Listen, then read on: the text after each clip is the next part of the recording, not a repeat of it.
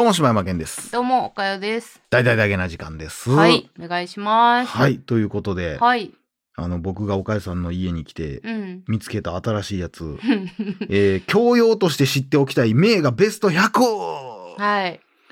いや、これ、なんや、この裏表紙にさ、うんこう、表紙はモナリザでさ、うん。こう裏に、これ、これ誰の絵？この、なんか、ミルク入れてる女の人。それはちょっと誰、誰とかは知りません。全然教養ないやないか。いや、持まだ、ってるくせに。まだ全部読めてないので、でも、ミルクを注ぐ女っていうのは結構有名よね。これさ、いや、よくさ、その、関西ウォーカーとかさ、に関よ西ウォーカーってあの、フリー雑誌？そうそうとかに、とか、ピアかどっちか忘れたけど、載ってたのよ、こあ、の絵。そうなん。なんか知らん、この、この絵うと、んちょっと右にずれてる絵みたいな。二種類あって、うん。どちらがいい絵ですか？みたいな。ええそれはちょっとわからへんね。なんか、だからこの女性がセンターに来てるやつと、ちょっとずれてるやつと、みたいな、二枚、だからどっちが本物か俺知らんやけど、ああ、そうなんや。どちらが優れた絵でしょうみたいなのがよく広告で載ってたから俺この絵知ってんねんけど、んでもん何にも違い分からへんかったけど、いやいや、分からん分からんみたいな。っていうところで、はい。いや、絵についてはね、ちょっと僕はもう全く知らないので、ちょっと今日はおかよさんにはい。絵について 絵について教えていただこうかなと。まさかの音声、音声コンテンツで。絵については教えれることはないですよ、私も。おかよさんはこういう絵画っていうの？こういうの、ん。で、一番好きな人って誰なん？うーん。いや、あ、結構。僕が知ってるのエゴン・シーレしか知らないんですけど。いや、この人のっていうか、まあ、ゴッホはでも結構好きですけど、ゴッホのひまわりね。ひまわりの話もね、いろいろありますけども、ゴッホで一番有名なって何？肖像画？あれも有名ですね。なんかあと、あのヒゲ生えてるオレンジの髪の人でしょ？そうそうそうそうそうそう。とか、あの、えーあの、高杉の絵描いた風風景画とかね。あれ有名ですね。全然知らへん。だから僕、ひまわりも、うん今この、この本で僕、ゴッホのひまわりを初めて見ましたからね。ああ、そうなん。初めて見た。でもひまわりとかはあの美術の教科書とかにも確か載ってたと思うねんな。いや、もう見てないもん。あのゴッホがさう、ん。なんで好きかって言ったら、本。もう私絵のこととかマジで何がいいか悪いかとか分からへんから、ほなんでゴッホの絵好きになったかっていうと、うんあのゴッホという人を知ったからやねんな。う。あれ、その、あれぐらいは知ってますよ。自分で耳切った人でしょ？そう、耳切り事件ね。あそう、え、そんな呼び方なの？耳切り事件ですよ。あそう有名な。いや、この、だからうんそのね、この本を見たときに、うんそのひまわりって、うんこのひまわりの絵っていっぱいあんねんでっていう話をしたじはいはいゃないですか。はいはいはいえ。それなんでっていううん話を、あの、まあ、ラジオでちょっと言った方が、うんみたいな話になったんで、あれですけど、え、この、このひまわりの絵は、うん。その中の一種類なの？そうです。確かね、全部で7枚ぐらい書きはったんやったひまわりシリーーズってこと？え、ずっとひまわりばっかり描いてたってこと？自分で、えーこ自自作コピーをしたんですよ。あそういう意味、そういうことなん？え、うん。じゃあこれと構図は全く一緒なん？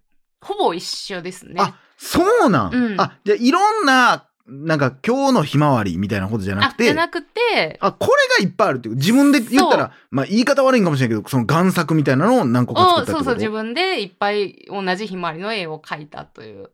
え、なんで？それが、まあうんなんでかっていう話が、うん。このゴッホという人間性なんですけど、ほん。あの、ゴッホって、まあ私もそんなむちゃくちゃ知らないですよ。うんもうほんまにさらっとしか知らないですけど、ゴッホって、あのーすごうくん。寂しがり屋で。で、かつすごくこう、執着心みたいなのが強い人うん。なのよね。うん。はいはいはいはいで、やねんけど、うんまあある、こう、いい、よく言うと、うん自分の気持ちにストレート。すぎて、うんうん。ちょっと人に嫌われてしまうタイプとうんうんいうか、うんうんうん。感じの人なんですけど、誤解されやすいというか。が誤解されやすい。うん。で、ゴッホが、あのーその、え言ったらこの、生きてる間って、うんあんまり絵売れてないんですよね。ああ、し、亡くなってから評価された人なんや。全然絵が売れなくて、お金もなくて、うんでも、こう、ゴッホには夢があって。太陽のような絵が描きたいと。で、その画家たちが、うん。あの、売れない画家たちうん。が集まって、うん。あの、その、こう、絵を高め合うようなうん。場所を作りたい。っていうので、うん。あの、ある、その、黄色い家っていう有名な家があって、うん。その家を借りるんですよ。うん。で、そこを、その、画家たちのアトリエにしよう。って思って借りるんですけども、あの、画家仲間は、うん。その、ゴッホのちょっとめんどくさい性格をみんな知ってるから、うん。うん。誰も集まらなかったんですよ。めっちゃ寂しいやん。で、誰も集まらない裏では、うんゴッホはうん。ウキウキしてるわけ。うわー、辛いなー。なんなんその話。で、ひまわりをね、うん。ゴッホは描くんですけど、うん。あのーいろんな画家がうん。いっぱい集まった時に、えーその各部屋に、うん。そのひまわりの絵をうん。飾りたいと。うん。みんなのために。だから量産したんですよ。いや、もう悲しいわ。なんやねん、その話。性格ちょっとなんとかせえよ、ゴッホよ。いや、ほんでお前のすごいまっすぐな、その子供っぽいとこはもうすごいええとこやん。すごく可愛い部分がね、うんすごいあるんですよ。夢があって。ほんで、みんな画家やで。そんな誰かが描いたい別にそんな飾ってほしいないと思うとこもあるし。でも、うんあの、俺が描いたひまわり喜ぶで、みんな思ってるわけやろ。あの、ゴッホはうん結構、だから人が好きなんですけど、うんだから人のために何かをしてあげたいっていう気持ちが強すぎて、うん。ちょっとこう気に入った人ストーカーっぽい感じになってしまったりとか、ああ、なるほど。うん、そういう感じの人。あそういうことかうん、なんで、まあ、そうなってきたらちょっとな物語もちょっとホラーになってくるな。そう。だから、こうそういう性格をみんな知ってるから、うん誰も行きたがらなかっう。ん。くて、なるほど。で、まあ、そのひまわりがいっぱいあるという話ですけども、はあ。あの、そこの延長線上に、うん。その耳切り事件の話もしてもいいでえ、すか？その、俺時系列全然知らんねんけどさ、うんその時には耳切ってない？まだ切ってないです。まだ駆け出しぐらいですね。そうなんや。じゃあ、うんまだ全然若い時なん？え、てか、ゴッホって何歳まで生きてゴッホるの37ぐらいで死んではるんですうんけど、うんうん。あのーそもそもなんか牧師とかなんかいろんなことしてはって、うん。で、画家が27ぐらいやったかな。うん。なんか、なんかそのぐらいでやり始めてはるんですけど。じゃあもう絵描いては10年ぐらいしかないってことうか。ん。ほほんう。で、うんあの、そうやってみんなを待ちながらひまわりを描きながら、うんでも誰も来ないと。うんで、自分の絵も売れない。お金もない。うんで、その、黄色い家を借りるのも、自分の生活費も、うん。あの、親愛なる弟がいてて、うんテオっていう。うん。その人に全部仕送りで払ってもらってんねんな。うんもう紐みたいな状態でやってはって、どんどんどんどんゴッホは精神を病んでくんねうん。ん。で、こう、まあ今でいう躁うつ病っていううんじゃないかって言われてはんねんけど、あの、まあ幻覚が見えたりとか、こう被害妄想があったりとかっていう風になってきて、うんなんやったかななんかこう近所の悪ガキとかが、うんあのゴッホいじんのよね。うん。で、あの、それにこう腹を立てて、うんまあちょっと暴力的になったりとかっていうのがあったので、うん一回こう精神病院に入れられてしまうね。おお、それは弟によって？えっ、と、警察沙汰になったんやったかな。うんで、精神病院に入れられた時に、その弟のテオがうん。見舞いに来てくれて、でも兄のそのかわいそうな姿を見て、えーお兄さんは、あ、じゃあ弟さんはうん画商をやってはんねんけど、うん。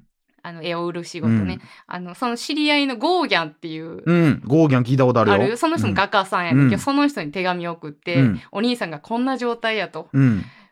もうお願いやから、うんあの、黄色い家に行ってくれへんかっていう。あもうこ、気も病んでると。そう。あもう兄が心を病んですべては、そうやな。言ったらもうパーティーの準備したのに誰も来てくれへんみたいなそうことやもんな。やからゴーギャンにもう弟がお願いして、うんその行ってくれた代わりに、うんゴーギャンの絵をうん。毎月送ってくれと。うんそれを俺が売るから。おーなるでほど。生活費もあ送るとその時はゴーギャンはそんな売れてないの？ゴーギャンもそんなに売れてない。で、ゴーギャンもすごくお金がないうん。画家さんやったから、なるほど。その生活費も送る。で、絵も送ってくれたら売りますと。弟さんすごい金持ってるな。すいや、そんなになんかお金持ちではなかったらしいですけど、んとかまあ兄を思う気持ちなんじゃないですか、ね。弟めっちゃええやつやめっちゃええやつなんですよ。うん ほんで、まあ仕方なしゴーギャンが、あの黄色いに来てくれることになるんですよ。ほんなら、ゴッホはうん。嬉しくて、もうすっごいテンション上がるわけ。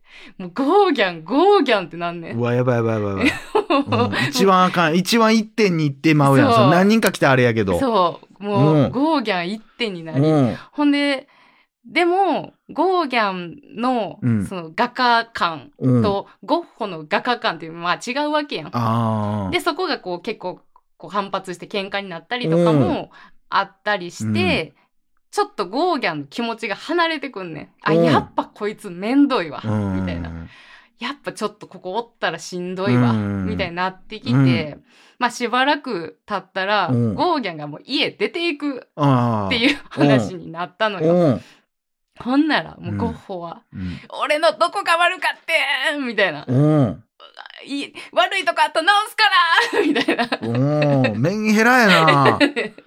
うん。なって、うん。で、あのー うん。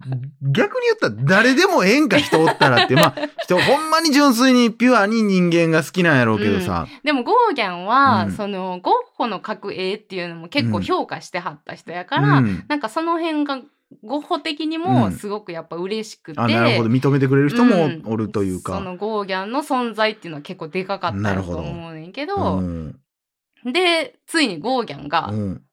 あそう ほんで、そのゴーギャンの家、その出る前に、うんゴッホはうん、夜な夜な、うん。ゴーギャンの部屋をちょっと覗いて、うん出てってないか、はいはいとはか、監視するようになってい。きて、怖い怖い怖い怖い。うん。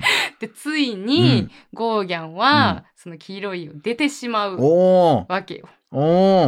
で、そこで、ある、あの事件が起こってしまうんですけれども、あのーゴッホ、あ、ゴッホじゃん、えーゴーギャンうん。がよく行ってた、うんその娼婦がおるいお宿があるうやん、ん。そこに、うん。ゴッホは自分で自分の耳を切り落としうて、ん。その娼婦宛てに、うん封筒に自分の耳を入れて送るという、完全にサイコパスやん。完全にやん。なんで耳なん？ほんでどういう意味なん？それは。でそこがうん。あんねんけど、まあうん。まあこれ言ってますけどいろんな諸説があって、うん。あの一個はうん。その娼婦のために、まあ、耳を送ったという説と、どういうこと？まあでも私が信じているというか、うん。まあそれっぽいなと思うのはゴーギャンの話なんですけど、あのーゴーギャンとうん。黄色い家で、うん。えまあ絵を一緒に描き合ってた時に、あのーお互いうん。の絵をうん。描き合いっこみたいな。うん。してる時があって、うんあのゴーギャンが描いたゴッホの絵っていうのが残ってるんですけどうん。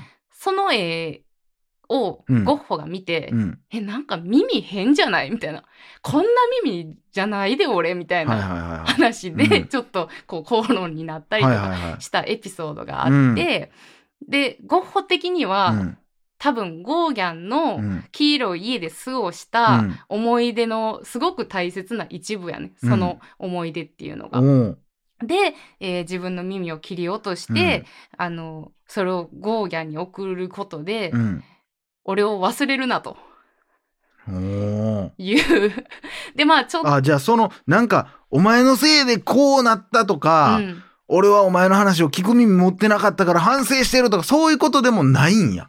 うん、ただ本人はちょっとゴーギャンをこう引き止めたかった気持ちもあってみたいなことは言ってるみたいですけどまあそれはちょっとそれをやったことで引き止めれると思ったのはよくわかりませんけど、まあ、だからまあそういう人なんやろうからな。